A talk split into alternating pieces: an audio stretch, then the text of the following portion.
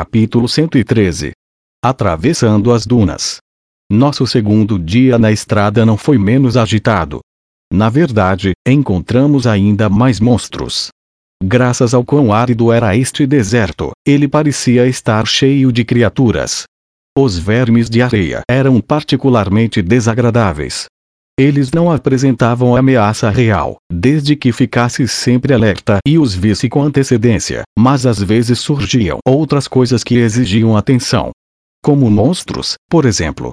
Em um ponto, tropeçamos em um verme de areia enquanto lidávamos com um escorpião da morte dupla. A coisa me engoliu inteiro e começou a me arrastar para o subsolo. Surpreso com o acontecimento, consegui disparar um feitiço intermediário, corta-vento, para rasgá-lo por dentro. Depois de usar magia de terra para abrir um túnel até fora do solo, descobri que Elinalise havia sido atingida pelos ferrões venenosos do escorpião. Ela estava de joelhos e seu rosto todo roxo. Elinalise ficou tão alarmada ao ver o verme de areia me engolindo que acabou perdendo o foco. Rapidamente matei o escorpião e usei magia de desintoxicação para salvar a vida dela. Sério, desta vez os problemas não foram culpa nossa. Só tivemos azar. Bom trabalho nos tirando dessa bagunça, Rudels. Posso ver por que você conquistou tanta reputação como aventureiro. Elinalise não me culpou pela situação, mesmo ela tendo quase morrido, e o mais descuidado tinha sido eu. A mulher era definitivamente madura. Não pareça tão infeliz, certo? Disse ela. Não importa o quão alerta você esteja, às vezes você não consegue fazer tudo o que precisa. Conseguimos sobreviver, e é isso que importa. O risco de fracasso estava sempre presente, assim como o de morte. Elinalise uma sabia muito bem disso. Por sorte, foi nosso único encontro realmente perigoso ao longo daquele dia. Em certo ponto, avistamos um monstro colossal lá longe. Ele caminhava sem pressa, mas cada um de seus passos erguia uma nuvem de areia que ficava visível mesmo de muito longe. A coisa devia ter centenas de metros de altura. E era difícil de descrever. Acho que poderia dizer que era como uma baleia azul com pernas de elefante. Aquilo é um behemoth, Rudels. Uh. Já viu algum deles antes, Lizzie? Oh. Alguém de repente ficou um pouco mais casual. Não sei do que está falando. Apenas sou respeitoso com os mais velhos. Zanoba também é mais velho que você, sabia? Bem, claro, mas ele é basicamente uma criança grande.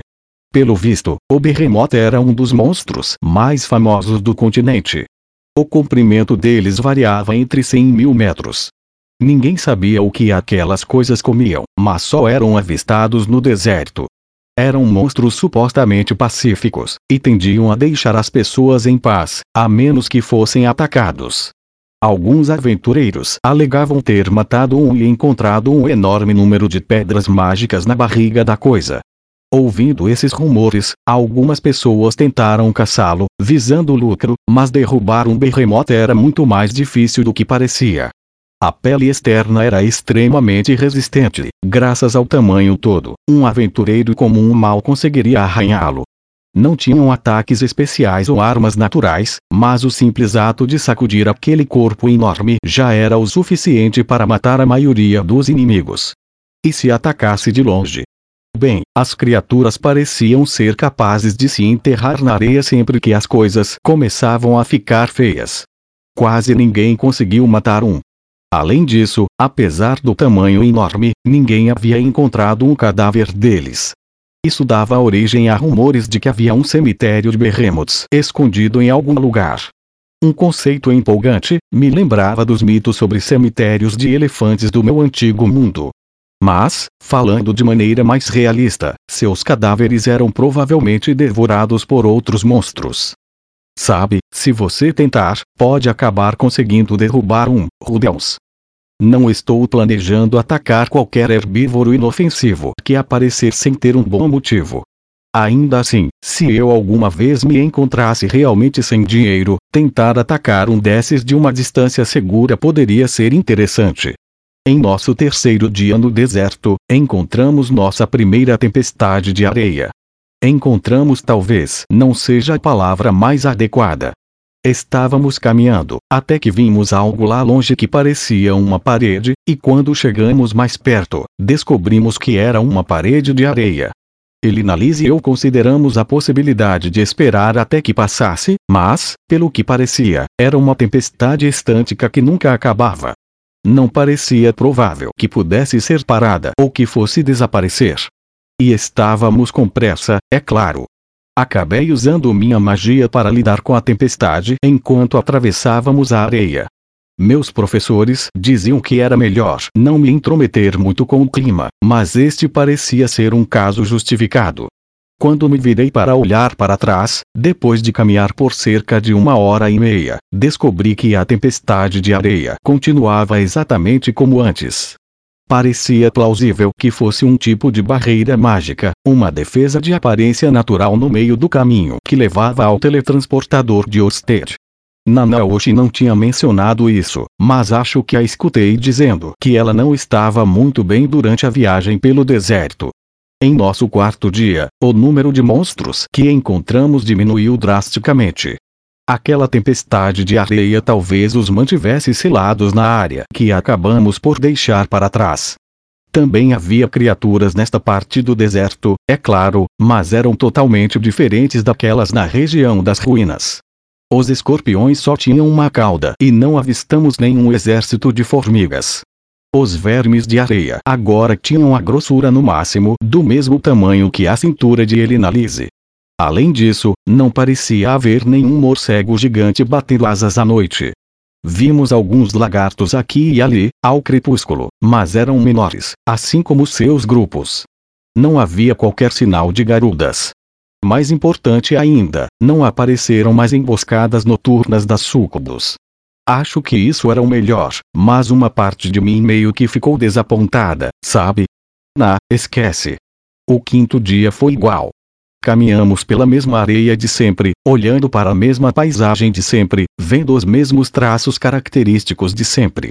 Quando se está caminhando por um lugar sem qualquer ponto de referência visível, é supostamente fácil acabar andando em círculos enquanto se pensa que está indo para frente. Isso tem algo a ver com a diferença no tamanho da passada que dá, guiada pela perna dominante. Eu estava confiante de que ele na Lise estava nos mantendo no caminho certo mas também estava começando a sentir que já tinha visto alguma dessas dunas de areia. A dúvida tomou a minha mente. Será que podemos estar perdidos? Minha crescente desconfiança não era um problema grande, contanto que eu mantivesse isso só para mim. Se eu expressasse qualquer um desses pensamentos, Elinalise ficaria muito irritada e, se isso afetasse nosso trabalho em equipe, poderíamos acabar morrendo. A única coisa que eu poderia fazer era ser compreensivo. Se ela estragasse tudo, eu precisaria dizer tudo bem. Enquanto sorria. Esta era uma zona de não negatividade. 1. Um. Oh Deus, acho que estou vendo alguma coisa. No final, minha determinação não precisou ser testada. Eu também podia ver um vago borrão brilhante no horizonte, na direção que ele na Liz estava apontando. Definitivamente havia algo por lá. Meus olhos não eram aguçados o bastante para eu dizer o que era, mas a cor sugeria que não era apenas parte do deserto. Mas ainda existia a possibilidade de ser apenas uma miragem. Traçamos nosso caminho em direção ao borrão, permanecendo em alerta máximo. Pensando bem, não encontramos nenhum monstro ao longo do dia. A área talvez simplesmente não abrigasse nenhum. Não que eu fosse ficar de guarda baixa, é claro. Enquanto ficava pensando nisso, a forma à nossa frente ficou maior e mais clara. Era uma formação rochosa gigante, uma que me fez pensar no Luru, e tinha uns 50 metros de altura. A parede à nossa frente parecia bem íngreme, talvez até vertical. Subir até o topo deveria ser um bom desafio. E se estendia de um lado ao outro do horizonte, seu fim fora de vista. Devemos procurar uma forma de contornar isso. Perguntou ele na Lise. Não, vamos escalar. Vou usar a minha magia. Com um simples feitiço de terra, criei um pilar de pedra. Pegando ele na Lise nos braços, subi enquanto o pilar servia como um elevador improvisado. Não tinha como saber o que poderia tentar nos emboscar lá no topo, então subi bem devagar. De repente, notei uma sensação estranha. Havia algo esfregando a minha bunda. Um, ele analise. Pois não? Há algum motivo para você estar me apalpando? Ah, é só força do hábito. Não precisa se preocupar. Durante os vários minutos que levamos para chegar ao topo da plataforma rochosa, Elinalise continuou me apalpando. Sua maldição podia estar começando a fazer efeito. Eu estava mantendo o suprimento de mana para a invenção de Cliff, mas tudo o que isso podia fazer era nos dar mais tempo, e já haviam passado cerca de 10 dias desde a última vez que os dois estiveram juntos. Elinalise provavelmente poderia suportar mais um pouco, mas a coisa era só um protótipo. Não podíamos confiar cegamente nisso. Quanto mais cedo chegássemos a uma cidade, melhor. Na pior das hipóteses, eu mesmo teria que dormir com ela. Mas não importa o quanto eu tentasse me enganar, isso seria traição à minha esposa. E, mesmo podendo culpar a maldição, continuaria sendo traição. Tínhamos decidido de antemão que não dormiríamos juntos nesta viagem, e eu precisava cumprir essa promessa. Se Bazar tivesse um bordel onde pudéssemos contratar um garoto de programa, seria o ideal. Dessa forma, seria uma simples transação comercial. Ela poderia cuidar das suas necessidades sem que nenhum de nós sentisse alguma culpa. Elinalise, já chegamos no topo. Sim, parece que chegamos. Ela ainda estava agarrada a mim e parecia estar olhando para os meus ombros com alguma paixão nos olhos. Pode me soltar. Ah, é mesmo. Sinto muito. Ela deu um passo para fora do pilar e se afastou de mim, mas seus olhos logo caíram para a parte inferior do meu corpo. Eu estava definitivamente começando a pressentir o perigo. Segurá-la daquele jeito durante a subida podia ter sido um erro. Se eu tivesse pensado por mais alguns minutos, poderia ter descoberto outra maneira de nos levar ao destino. Mas, ainda assim, senti como se ela estivesse tentando evitar contato físico comigo nos últimos dias.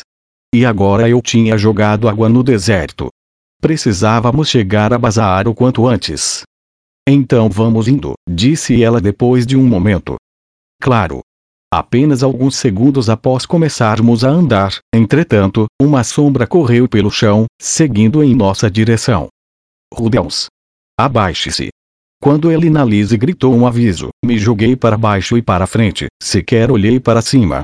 Um instante depois, alguma coisa passou voando sobre mim e um formigamento correu pela minha espinha. Me apressei a ficar de pé e olhei para cima. Fomos atacados por um monstro com corpo de leão e cabeça de águia. Batendo suas enormes asas e fazendo barulho, ele caiu no chão a alguma distância de nós. É um grifo. Gritou ele na Lise, puxando sua espada. Rapidamente foquei meus pensamentos na batalha em questão. Preparar meu cajado e virar o rosto para a criatura me deixaria em uma posição estranhamente exposta, e ele na Lise estava atrás de mim. Nossa formação usual estava revertida, mas, mesmo em uma situação assim, ela provavelmente poderia fazer uma manobra de ir para a linha de frente sem ficar na minha linha de fogo, e então eu poderia ficar atrás em segurança. Ou foi o que pensei. São dois deles, Rubens. Você cuida desse. Um som alto de batidas soando de trás confirmou que fomos pegos em um ataque em pinça. Eu precisaria cuidar do grifo a sozinho. Se eu saísse do caminho do monstro, ele passaria direto por mim e atacaria ele na Lise por trás. Ainda assim, talvez fosse o caminho mais seguro. Se ela pudesse segurar os dois por algum tempo, eu seria capaz de abater um de cada vez. Bem, isso seria parecido com o nosso padrão de sempre. Mas não tínhamos elaborado nenhum plano desse tipo. Ela me disse para cuidar de um, então, se eu não matasse, ela poderia ser pega de surpresa. Então tá. O grifo estava parado com o corpo inclinado para frente, o bico meio aberto, olhando para mim com ferocidade. Não estava longe e parecia ser uma criatura ágil. Ele podia ser capaz de esquivar do meu canhão de pedra, ou até mesmo ignorar o impacto do ataque. Eu precisava ter certeza absoluta de que mataria a coisa. Ele tinha asas, eu não tinha certeza de quão longe a criatura poderia voar com elas, mas um atoleiro provavelmente não seria muito eficaz. Isso me deixava com minha magia de vento. As pernas traseiras do grifo de repente ficaram tensas. Eu não tinha tempo para pensar. Lançando-se para frente com um poderoso chute, o monstro correu em minha direção com as pernas estendidas, igual faria um tigre atacando. Me abaixei e lancei um feitiço de nível avançado, ouriço de terra, no chão. Um círculo com espinhos de 3 metros surgiu ao meu redor. Que era? O grifo começou a bater as asas. Mas meu olho da previsão foi gentil o suficiente para me mostrar qual era o plano dele. Ajustará o curso no ar, desviará para o lado e tentará se distanciar. Chicoteando minha mão esquerda para frente, disparei um feitiço de vento, criando uma onda de choque aérea que tomou a mobilidade do grifo. Ele girou impotentemente por um instante. Mas antes que eu pudesse prosseguir, girou o corpo com a agilidade de um gato, tentando se preparar para uma aterrissagem suave. Disparei um canhão de pedra no local em que ele estava caindo. O projétil cortou o ar e atingiu o alvo, passando direto pelo corpo da criatura enquanto fazia um estalo úmido.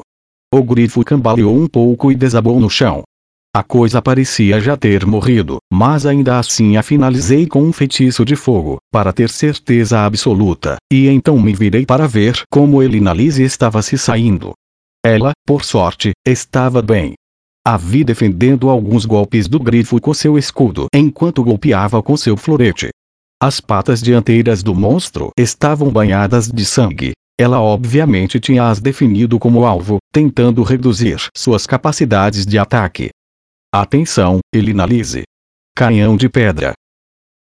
Após um grito de advertência, disparei mais um projétil mortal. Elinalise agilmente saiu do meio do caminho.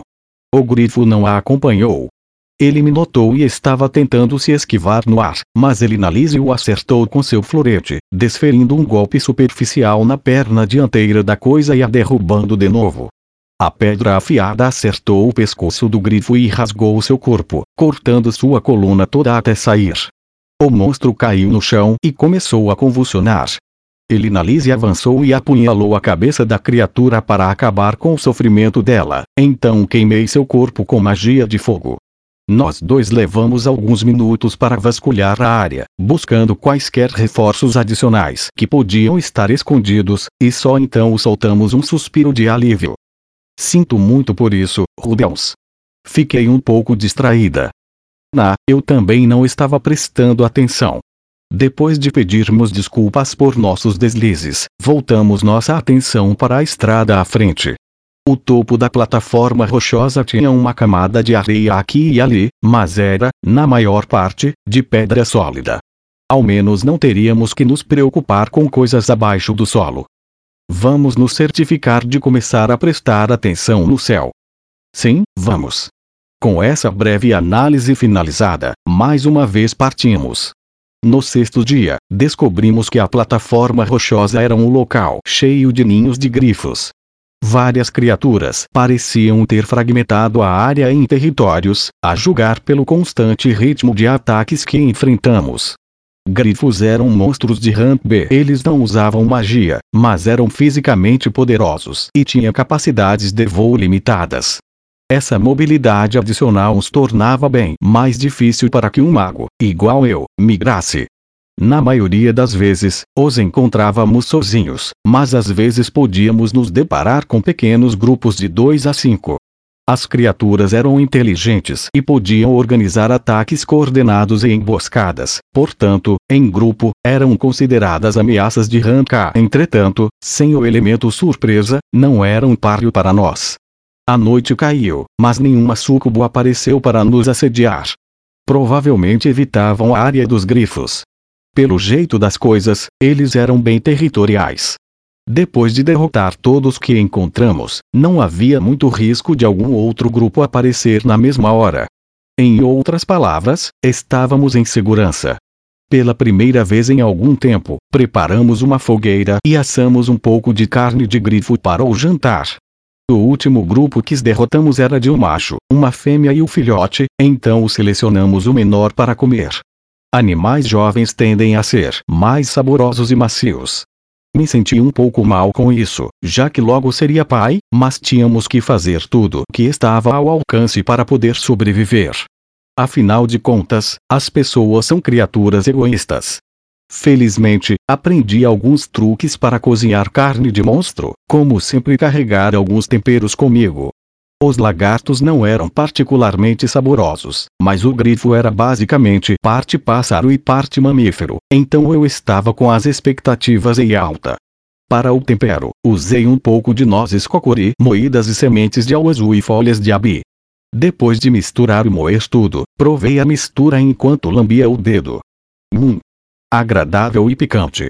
Esfreguei o tempero em toda a superfície do corte que tiramos do animal abatido, tomando cuidado para esfregar direitinho. Depois de adicionar uma pitada de sal, passei para a parte de cozinhar. Uma vez que a superfície estava corada, afastei a carne do fogo, o diminuí e esperei mais um pouco. Assim que a gordura começou a chiar, estava pronto para comer. Tentando não queimar a língua, dei uma cautelosa mordida experimental. A carne estava macia e suculenta. Tinha um sabor meio estranho, mas as especiarias o mascaravam. Dada a forma como fiz as coisas, não estava totalmente cozido. Mas isso não era problema, e depois de comer a parte mais superficial, poderia simplesmente colocar um pouco mais de tempero. Ah, isso realmente lembra os velhos tempos, disse ele na Lise. Guise também costumava sempre carregar algumas especiarias. Sim, isso parece bem comum entre o tipo dele, não? Depois que Eres me largou, passei vários anos vivendo a vida de aventureiro. Naturalmente, passei boa parte desse tempo com grupos. Sempre parecia haver um cara no grupo que fazia seus próprios temperos e os carregava por aí. Por alguma razão, costumava ser o tipo de cara que empunhava uma adaga, arrombava fechaduras e desarmava armadilhas. Eu frequentemente os notava guardando nozes e folhas aleatórias para depois. Mas coisas colhidas pelo caminho não eram úteis apenas para cozinhar. Às vezes, acontecia de topar com um monstro que recuava após sentir os sabores e cheiros fortes de certas plantas. Algumas plantas também eram bons repelentes para insetos. Vi até mesmo um cara jogando um tipo de pó nos olhos dos inimigos para cegá-los. Gostei bastante da forma como você temperou isso, Rudels. Bem, é bom ouvir isso. Elinalise estava abertamente lambendo a gordura dos dedos. Ela costumava não fazer isso enquanto comia em uma taverna qualquer. Não, a menos que estivesse tentando seduzir alguém. Hoje seus modos à mesa não estão tão bons, Elinalise. Céus! Agora você parece a Zenith. A mamãe costumava te importunar com isso. Ah, sim. Ela ficou corada e sibilou. Você é uma moça, Elinalise. Tente agir como tal. A imitação que Elinalise fez de Zenith não batia muito com a mulher que eu me lembrava. Mas acho que elas se conheceram bem antes de eu nascer. Me vi pensando sobre onde Zenith estaria, mas afastei o pensamento da cabeça. Não tinha sentido em ficar ansioso. Você também era promíscua naquela época. Promíscua? Que rude. Mas suponho que sim. Só que, naquela época, dormíamos todos só com as roupas de baixo ou nus. No começo, Ghislaine não sabia nem para que serve um sutiã. Você devia ter visto o tanto que o Paul secava ela. Era difícil imaginar Ghislaine sendo tão sem vergonha. Mas ela talvez só não soubesse o que estava fazendo. Isso se encaixava perfeitamente na sua personalidade. Quanto a Paul, bem. O comportamento do cara podia até ser imperdoável, mas acho que eu faria a mesma coisa. Mulheres do povo fera tendiam a ter uns peitos bem impressionantes. Sabe, pensando bem. Acho que Zenith tinha mais ou menos a sua idade quando a conheci, disse ele na Lise. Sério? Você a conhece desde que ela era adolescente? Sim, ela era uma garotinha inocente sem noção. Poe a pegou na rua e a arrastou para o nosso grupo, aquele canalha. Enquanto lembrava dessas coisas, havia uma expressão de afeto e nostalgia no olhar de Elinalise. Pensando bem, Giz e Ghislaine pareciam igualmente felizes quando falavam sobre o passado. Provavelmente passaram por bons momentos juntos. Tenho a impressão de que o papai gostaria de se desculpar com você por algo que aconteceu naquela época. Tudo bem se eu perguntar o que aconteceu? É melhor você não saber, querido. Disse ele na Lise, agora fazendo careta. Não acho que você queira ouvir muito sobre os romances de seu pai, não é? E, você tem razão. Para falar a verdade, eu meio que queria, mas não queria pressioná-la. Às vezes, é necessário que um homem suporte a sua curiosidade. A resposta dela ao menos me denunciou que tinha algo a ver com a vida amorosa dele. Parecia que ele chegou a ter relacionamento físico com Ghislaine, então não me surpreenderia se também tivesse dormido com ele na Lise. E a Zenith engravidou e o grupo todo acabou. Eu poderia facilmente imaginar como isso poderia resultar em algum drama horrível. Assim que chegarmos a Rapan, tenho certeza de que ele se curvará pedindo desculpas, falei. Não vou perdoá-lo, não importa o que ele diga. Ele na Lise continuava fazendo cara feia. O que quer que tivesse acontecido, devia ter sido bem feio. Paul era mesmo um canalha imprestável, mas era exatamente por isso que eu precisava ajudá-lo. Caras como nós tínhamos que cuidar um do outro. Se acontecesse o pior, eu talvez precisasse implorar pessoalmente para ele na Lise perdoá-lo.